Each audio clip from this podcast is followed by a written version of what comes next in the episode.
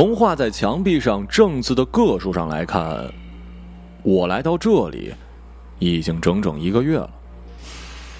自从人类拖延基因被成功分离之后，彻底治愈了拖延症，已经由一个心理学问题转变为了一个生物医学工程学问题。在这家环球鲁尼提克基因分离中心，数十名科研人员跟实验患者正在为人类彻底摆脱拖延症的困扰进行着大胆的尝试工作。我。当然是一名拖延症患者了。当然了，我也很荣幸被选中接受这次基因分离手术，作为试验人员。最新的研究表明，拖延症低因 PROC，呃，以下就简称 P 加，这种基因呢，位于脑桥和脑延髓之间的三叉神经基中。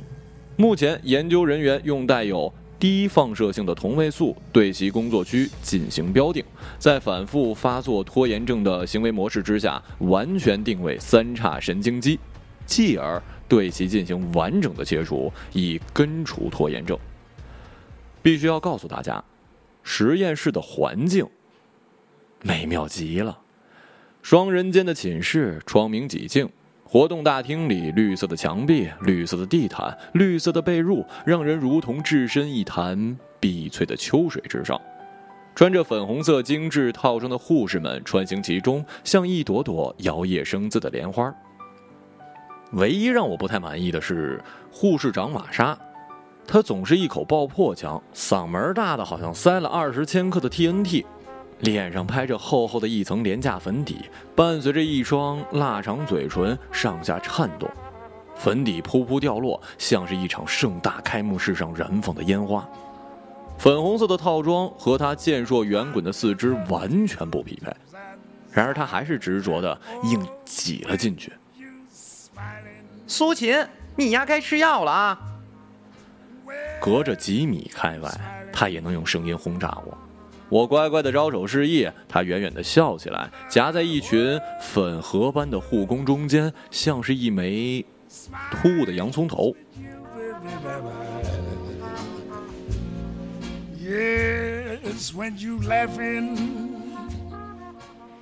实验室伙食很不错的，早餐供应咖啡以及富含大量 VC 的青瓜、沙棘、牛油果。中餐、晚餐常常会供应柔鱼和大闸蟹，以补充蛋白质。据说大闸蟹橘黄色的消化腺，啊，俗称蟹黄，可以促进 P 加基因的蛋白质分泌以及氨基酸的活化，便于同位素标定。来此生活一个月，我在餐桌上剥掉的蟹壳，足足可以堆砌出一座小山包来。半夜三点。我从梦中醒过来，拭去额头的汗。我的室友艾伦正打着手电筒，满脸诧异地看着我。他喉咙干哑，发声时不带任何情感色彩，像是某种电子元件合成的腔调，几乎一致了。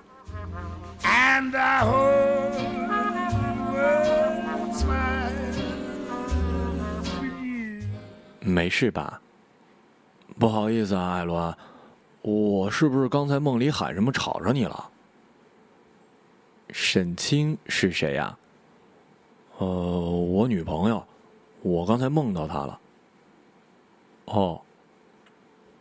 艾伦说完，倒头就睡。他每次都这样干净利落，没有一句废话，没有丝毫的拖延。小呼噜很快冒着气泡似的滚了出来。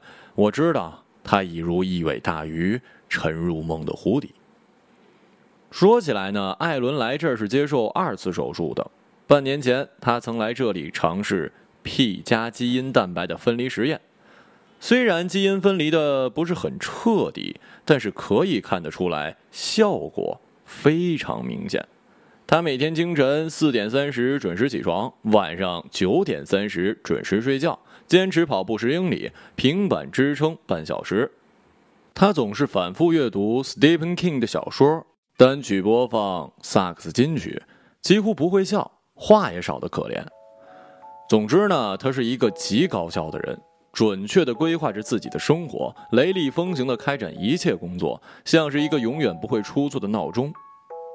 如果手术之后我也能成为像他一样的人，该多好啊！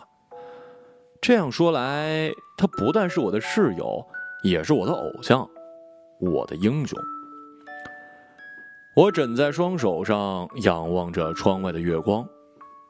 再有几个星期，我就可以完成实验标定阶段的准备工作了，进行 P 加基因蛋白的分离手术。很快就可以见到我梦寐以求的沈清了。一想到这儿，我的心就砰砰狂跳。这个月以来，我几乎每晚都能梦到沈清，梦到我驾着皮卡，带着他飞驰在蜿蜒的山道，蓝色的天空大斗篷似的袭来，流云撒花般的向身后奔跑。沈清笑着摇下车窗，将手伸向窗外。哇，风好软，好凉啊！我们像是在海底。想不想感受一下海浪啊？哇哦！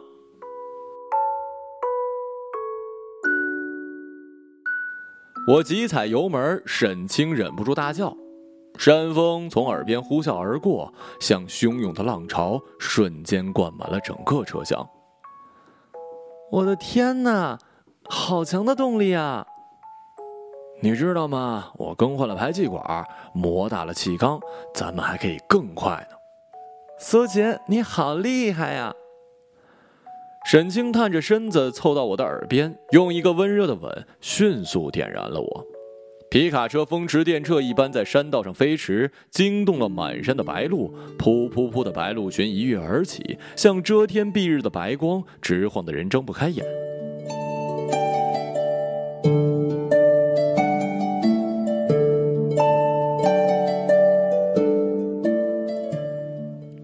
嘿起床了。不知什么时候，我已经仰在床上，深深的睡下。艾伦清早跑完步回来，用一只大手摇醒我。窗外天光大亮。等待手术的日子并不枯燥。为了保障机体健康，实验室每天都组织体育运动。上午是乒乓时光，美美的睡上一个午觉之后，便迎来了黄昏的集体散步时间。我没有睡午觉的习惯，可是玛莎说午休对我的身体大有益处。我说过了，他总是喜欢在光天化日之下展露自己的威风，隔着人群用一副爆破全宇宙的腔调高喊：“苏秦，你不要耍滑头啊！让我看着你把药吞下去。”好吧，我乖乖遵命，接过护工手中的药粒儿，一口凉白开，让胶囊在我的喉管顺流而下。落在水湿一片的胃囊，胶囊很快融化，睡意被滋养，像滩涂上旺盛发育的芦苇一般疯狂的生长，缠绕我的身体，最终将我深埋其中。嘿，起床了！我再次被艾伦摇醒，穿好宽松的斑马服，和他一起步入了殷红的夕阳里。黄昏是我一天中最开心的时刻。艾伦独自去了平板支撑训练，我会在紫藤花下的长石条凳上跟阿福、皮特聊上一会儿。阿福、皮特跟我一样，都是首次选择做皮加基因分离手术的拖延症患者，一样的天生懒散不羁，一样的对未来充满好奇。我们起初呢，在上午的乒乓时光中相识，组成了男子双打对抗组合，我跟艾伦一组，阿福跟皮特一组。当然，我跟艾伦总是毫无悬念的胜出，因为艾伦实在太强了。所幸我跟阿福、皮特组成了三人战队，围剿艾伦。我们齐心协力，配合出击，像一场雄浑的三英战吕布，像一场开心欢畅的斗地主。只可惜，艾伦轻松的挥动球拍，砍瓜切菜一般就打败了我们。我们三个 loser 很快就在黄昏的散步时光中搅在了一起。阿福呢，从前是一优秀的厨子，烧得一手精致的淮扬菜。玛莎时常调阿福到餐厅里帮忙。自从跟阿福结成了伟大的友谊，用餐时我总能从他的手中接过个头出挑的大闸蟹。我朝着蟹壳里橘黄色的腺体猛咬下去。哇塞！汁液瞬间在口腔壁上四下射出，高油在味蕾上慢慢的渗透，肥美的味道让人浑身战栗，只想飙出几滴晶莹的眼泪来纪念这场伟大的友谊。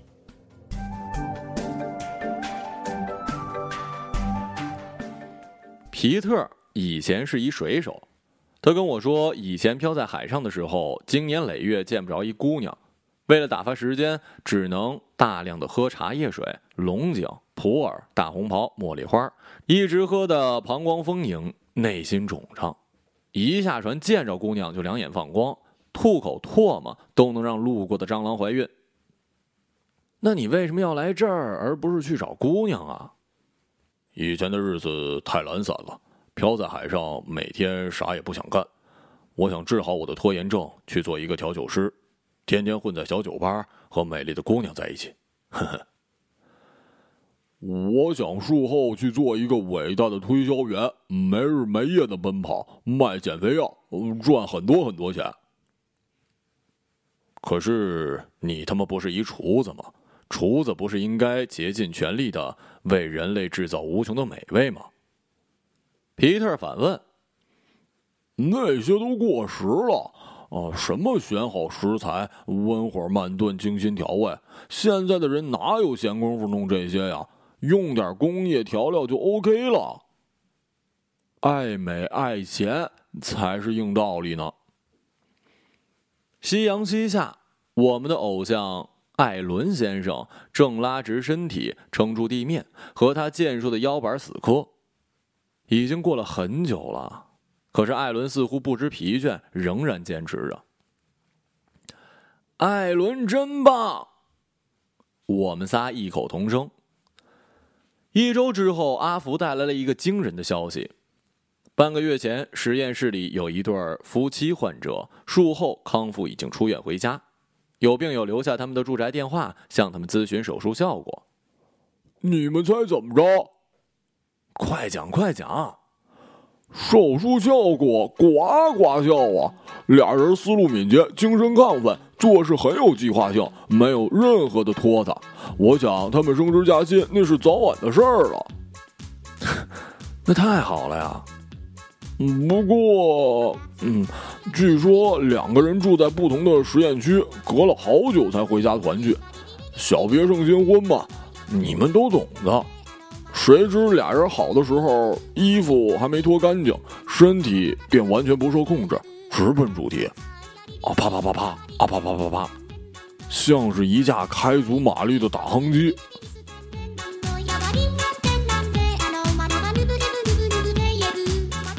我的天哪，有那么厉害呢？皮特问。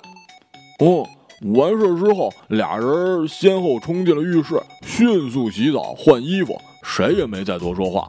一个打开电脑查看大盘，一个马上整理家务、洗菜做饭。晚饭之后，他们听音乐、看电视，然后又好了一次。这次更快，快的像是打了一支退烧针，手起针落也就完事儿。晚上九点半，俩人各自滚到床的一边，麻利的睡下，默契的简直像一对门神。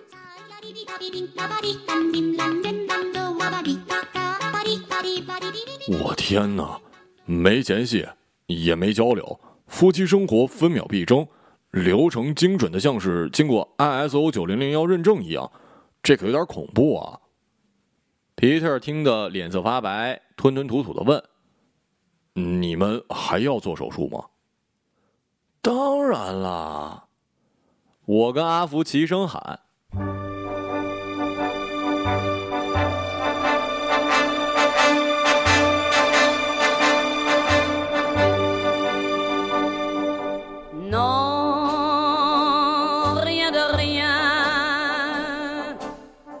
玛莎的午间胶囊总是让我沉入更深层的梦境，茂盛的睡意像高大的灌木丛林一般遮天蔽日。没有光，我在梦里见不到我的沈清。有一天，我壮着胆子将胶囊压在舌底，猛灌一口水，夸张的扬起脖子，咕咚的咽下。你一定猜不到，我竟然骗过了玛莎这个洋葱头。他撇开腊肠般的厚嘴唇，笑起来如雪山临盆，白肉乱窜。苏浅这么乖呀，下次有空到餐厅帮忙好了。玛莎走远之后，我迅速把胶囊从舌底抠了出来，塞在绿色的枕套里。干什么？我我吃了这药总是睡得昏昏沉沉，我想停几次试试。不等我啰嗦完，艾伦放下手中的小说，闭上眼睛睡了。我猜他一定瞧不起我这样不配合实验的患者，他才懒得理我呢。整个中午，我清醒的毫无睡意，却在那天深夜时分才梦到了沈清。苏姐，你能不能快点，别磨磨蹭蹭的？啊啊啊！知道。我诺诺的应着。暗自埋怨自己懒散的性格，无论是吃饭、走路、逛街、开车，我始终就是一拖拖拉拉的人。快点儿，不然赶不上山顶看日出了。放心，我改装我们的车子。说着，我猛踩油门，梦境忽然发生了逆转，大片白鹭从幽暗的深谷猛飞出来，我被耀眼的强光刺得睁不开眼，我大叫着沈清的名字：“沈清！”沈清，苏秦，你竟然敢骗我！我被吓醒了。是玛莎，她攥着手电筒，眼珠子瞪得像是艾伦发射出的乒乓球似的，杀气腾腾。居然敢假装吃药！你还想不想做基因分离手术了？是不是逼着我给你打一针啊？我吓得把头埋进被子，像一鸵鸟似的瑟瑟发抖。亏我还好心让你去餐厅帮厨，你给我听好了啊，不配合手术前的准备工作，门儿都别想出。我被几个涌入房间的男护工抬出了寝室，扔进一独立的小房间。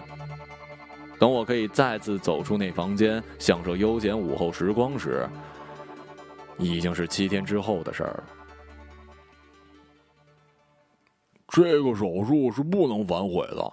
就算你现在想退钱走人，鲁尼提克实验中心的工作人员也一定不会答应的。阿福说：“现在情况不妙，很多实验人员都想放弃手术，尽早的离开这儿。”皮特说：“为什么呀？早先离开实验中心的那对夫妻生活出了很大的问题。性生活呀，不只是这些啊。”他们现在的生活状况很疯狂，每天像是打了鸡血一样的呃在加班，备受同事们冷眼。吃饭时狼吞虎咽，很快就出现了胃疼的症状。拿起一本喜欢的书，一口气儿从封面读到最后一页，完全不知道休息，完全放不下呀。直到颈部剧烈的疼痛，跑步健身一样。只要制定了计划，便会一丝不苟的执行。什么打雷下雨雾霾天也坚持跑，肌肉再酸疼肿胀也不会主动休息。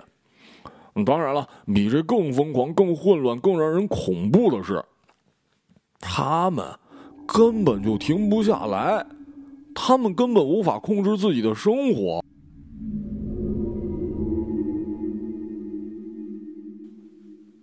阿福紧张的说。可是我觉得艾伦的状态很好啊，也没有看到他哪儿不正常啊。他是个异类。那你们想怎么样啊？我们想尽快离开这儿。阿福跟皮特异口同声：“逃出去啊。”嗯，你觉得怎么样？我我我来这儿做手术是因为我女朋友沈清。他觉得我拖拖拉拉的。哦，对了，来这之前，我们刚刚因为我的拖延症大吵了一架。那天早晨，我们决定去看日出，可是我磨磨蹭蹭，不得已还在山道上飞车。我爱他，所以我想做。可是我们需要你。阿福忍不住打断我的话：“我们不想过那样鸡血式的生活，我们想在午后的阳光里漫无目的的发呆。”像在喝咖啡的时候放肆的吹牛、谈股票和生意，像个孩子一样冲进大雨，淋得浑身湿了还不停的唱歌踩水玩，这才是生活。生活不是按照 iOS 的标准生活，生活需要有时鸡血，有时鸡汤，有时鸡贼，有时他妈的禽流感啊！嗨，想想你的沈清吧，他也不想让你成为这样的人呢。我终于沉沉的点了点头。阿福趁机凑过来：“苏姐，我要跟你详细讲讲我们的逃跑计划。不过首先你要配合玛莎按时吃药，不能再胡闹了。”鲁尼提克实验中心的周围耸立着四层楼高的围墙，实验人员根本没办法爬上去。餐厅在实验中心的二楼，通过一台四百千克的杂物电梯，跟坐落在四楼的食品药物仓连接。食品药品仓库是全实验中心的制高点。只要能达到食品药品仓，我们就能够轻松的跳上围墙了。皮特说：“可是围墙太高，就算我们登上去，怎么可能从上面直接跳下来啊？”所以我们需要一把梯子，可是我从来没在实验中心见过任何梯子啊。所以我们需要制作一把软梯。可是制作软梯需要绳子，绳子哪儿来啊？你别忘了我们的大闸蟹，我在餐厅帮厨，每天能从绑蟹的绳子里抽出几根藏起来，很快就可以做成软梯的绳子了。你别忘了，我是个水手，给绳子打结、制作软梯这种事儿太小儿科了。只要绳子足够，我甚至可以编出一整张渔网来。那还需要我干什么呀？苏姐，你是一名机械工程师，我们需要你打开杂物电梯的厅门，短接一些电气安全保护装置，操作杂物电梯，把我们送上食品药品仓库。我们三个各司其职。一定可以从里面顺利的逃出来，来吧，为了我们重新获得自由生活。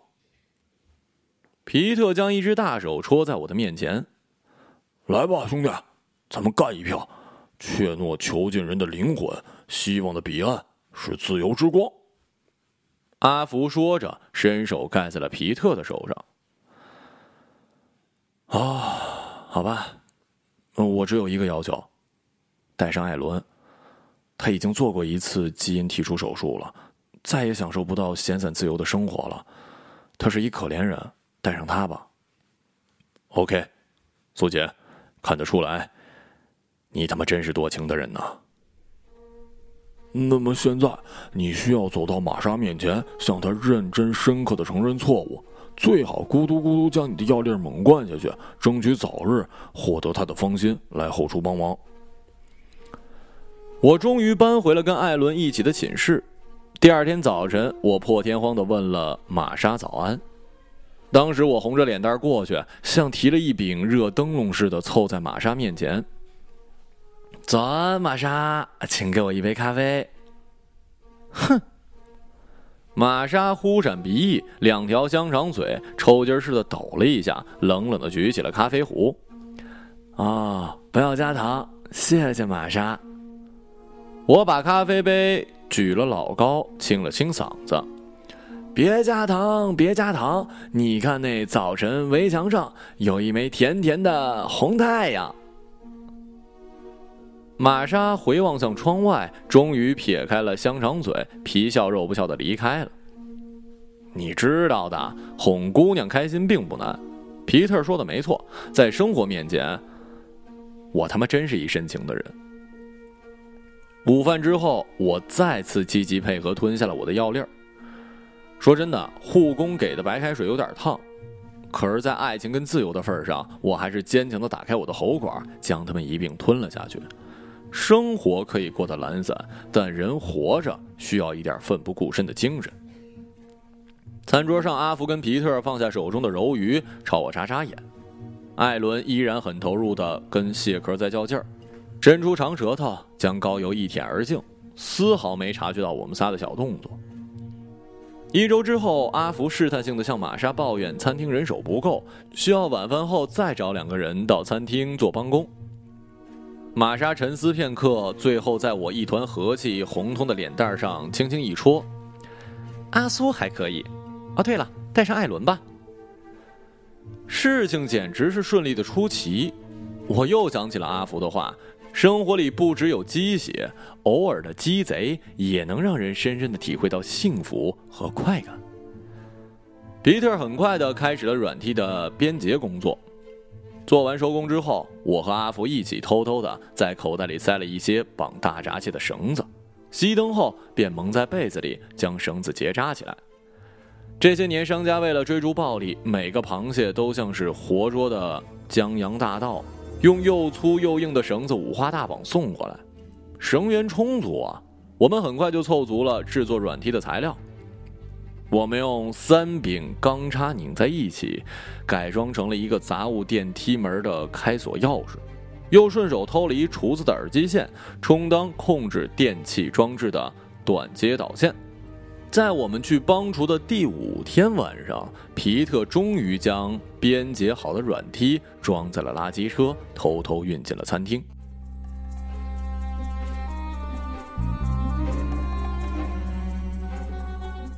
深夜的餐厅工作氛围很轻松，大家忙着清洗蔬菜、水果、蒸螃蟹和鱿鱼，并没人注意到我们的逃跑计划。杂物电梯停运之后，我们偷偷溜到门外。用一柄钢叉撬开电闸盒，拆掉了耳机线的包皮，跨接在了锁梯回路上，然后用另一条耳机线短接了杂物电梯的电气安全回路。嘿嘿，大功告成！我迅速向阿福跟皮特示意，皮特从垃圾桶掏出软梯搭在肩上，随阿福钻进杂物电梯的井道，挤在了轿厢顶上。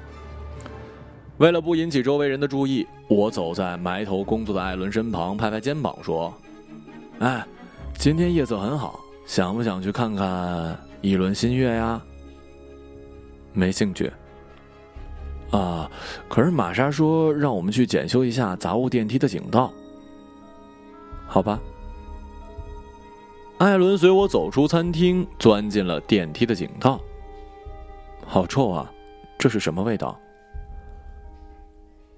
这是个软梯，皮特把它藏在垃圾桶了。阿福说：“我打开轿厢上的检修操作装置，缓缓开启电梯。皮特耸耸肩，指着软梯说：‘嘿，兄弟，在通往牛逼的道路上，味道差的让人只想骂娘。可是渴望自由的人，心中却只有诗和远方。’”我和阿福听完哈哈大笑。艾伦面无表情，仍然呆坐。电梯终于到了食品药品库，天窗之上星空浩繁，一轮新月金光闪闪。要自由了！不是说维修电梯井道吗？来这里做什么？艾伦大叫：“小声点艾伦，情况紧急，我长话短说。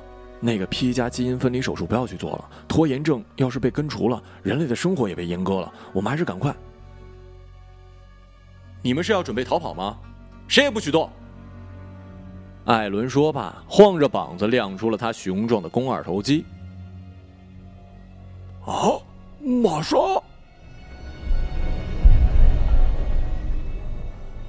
艾伦瞬时回头望，阿福迅速抢下我手中的钢叉，向艾伦猛扑了过去。别！话音未落，钢叉已深深的戳进了艾伦的后颈。艾伦用大手攥住受伤的脖子，正欲反抗，皮特却冲了过来，将软梯绕在艾伦的身上，紧紧的勒住了他。刷刷刷刷！阿福迅速展现了一个优秀厨子的基本功，片刻之间手起叉落，艾伦的后颈已经被戳成了蜂窝眼。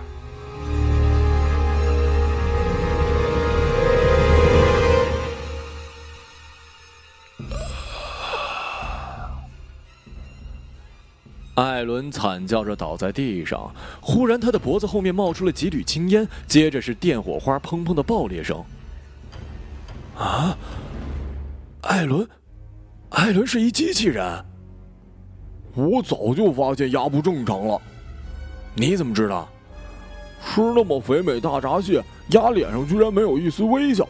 那时候我就断定牙绝对不是正常人，他是玛莎派在我们身边的机械人卧底。想想你上次假装吃药的事儿，玛莎怎么那么快就知道了？什么根治拖延症？去他妈的见鬼吧！皮特说着，朝冒烟的艾伦飞起就是一脚，艾伦轰然倒地，瞬间爆出满屋灿烂的烟花。不好，要被人发现的，快跑！我和皮特从冒烟的艾伦身上将软梯扒下来，阿福打开玻璃窗，迅速跳上实验中心的围墙。很快的，仓库外传来一阵急促的脚步声，我似乎听到了玛莎歇斯底里的尖叫。快抓住他们！别让他们三个跑了！情况紧急，我们手忙脚乱地将软梯一边固定在了围墙的铁栅栏上。阿福第一个攀了下去，仓库门咣当一声被撬开，玛莎带着一群穿着白大褂的男护工，杀气腾腾地冲了进来。皮特，你先下，我来断后。皮特匆匆地攀下软梯，我连忙抓紧绳子，将双腿放在了软梯上。可是已经来不及了。玛莎身后的那群白大褂一拥而上，像一只硕大的白色塑料袋似的向我猛套了过来。来不及爬下去了，情急之中，我不顾一切地松开了双手，任由身体像是一枚钢钉似的结结实实地扎进了无边的黑暗之中。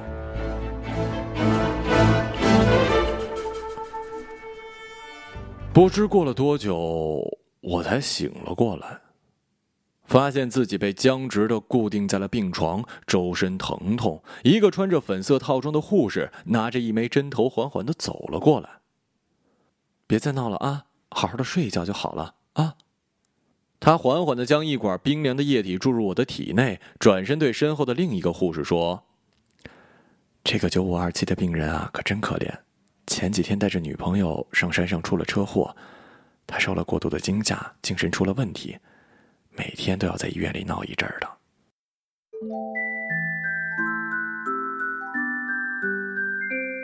窗外，夜空沉入星星的海洋，璀璨的新月爬上了天际，像一只黄金的毛。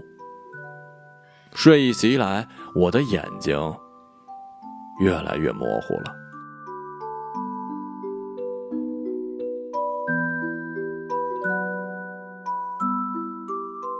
一个朗读者，马晓成。